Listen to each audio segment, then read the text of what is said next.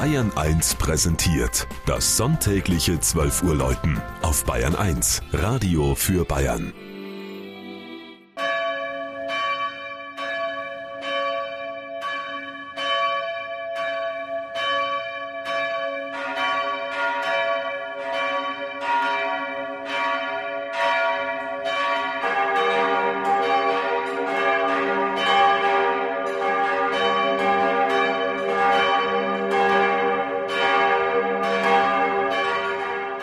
Mittelsinn in Unterfranken.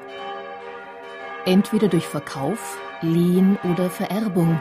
Über Jahrhunderte war das kleine Dorf im oberen Sinntal nie in einer Hand, sondern gleichzeitig immer mehreren Herren untertan. Nur vorübergehend war es damit 1820 vorbei, als ganz Mittelsinn an das Großherzogtum Frankfurt ging. Das aber wurde bereits 20 Jahre später aufgelöst und nun war Mittelsinn erneut geteilt. Eine Hälfte verblieb beim nahen Hessen, die andere fiel an das Königreich Bayern als Rechtsnachfolger der Würzburger Fürstbischöfe.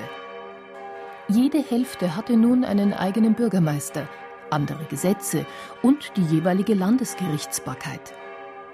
Flüchtete ein Übeltäter in ein hessisches Haus, hatte die bayerische Polizei das Nachsehen und umgekehrt.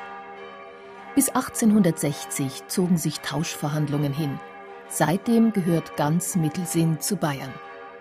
Und nicht nur politisch, auch religiös führte es über Jahrhunderte zu schweren Zerwürfnissen, dass mehrere Herren gleichzeitig die Dorfherrschaft ausübten.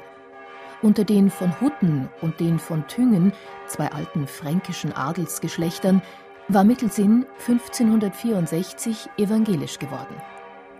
Als nun der Besitz derer von Thüngen an das Hochstift Würzburg ging, trachtete Fürstbischof Julius Echter danach, wieder die alte Lehre einzuführen.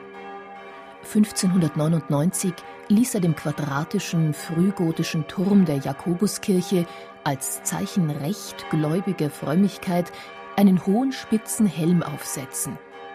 Doch mit aller Kraft widersetzten sich die Einwohner einer Gegenreformation.